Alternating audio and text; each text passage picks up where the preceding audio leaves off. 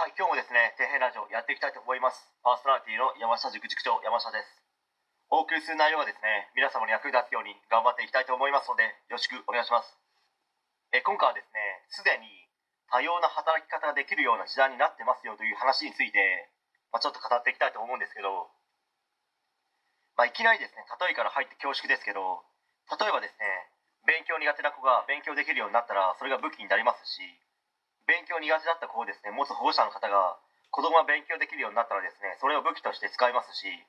あとダイエットもそうですよね。ダイエットに関しても昔太っていたけど痩せた人の方が説得力ありますよね。太ったことがない人が太っている人に頑張って痩せましょうと言ったところで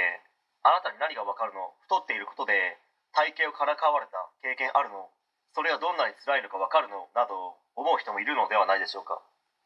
今何をですねやったらいいのかよく分からないのであれば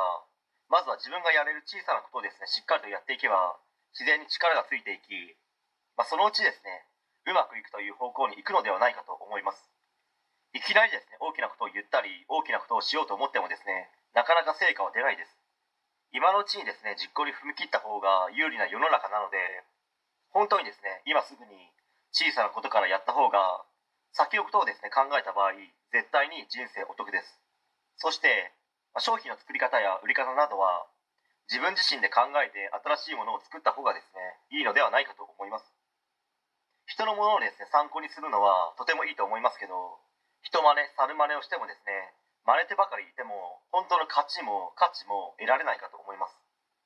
本当にお金に関してはですね何が何でも自分で稼いでやるという考えになり自分の食いぶち、まあ、食べ物を買うための費用ですけどは自分の腕で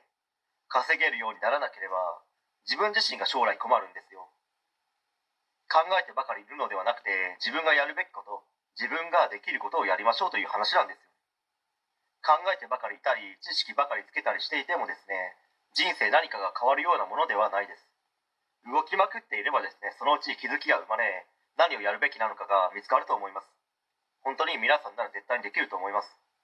想像力と最後までやり抜く粘り強さはこれからの時代はですね絶対に身につけた方がいいです。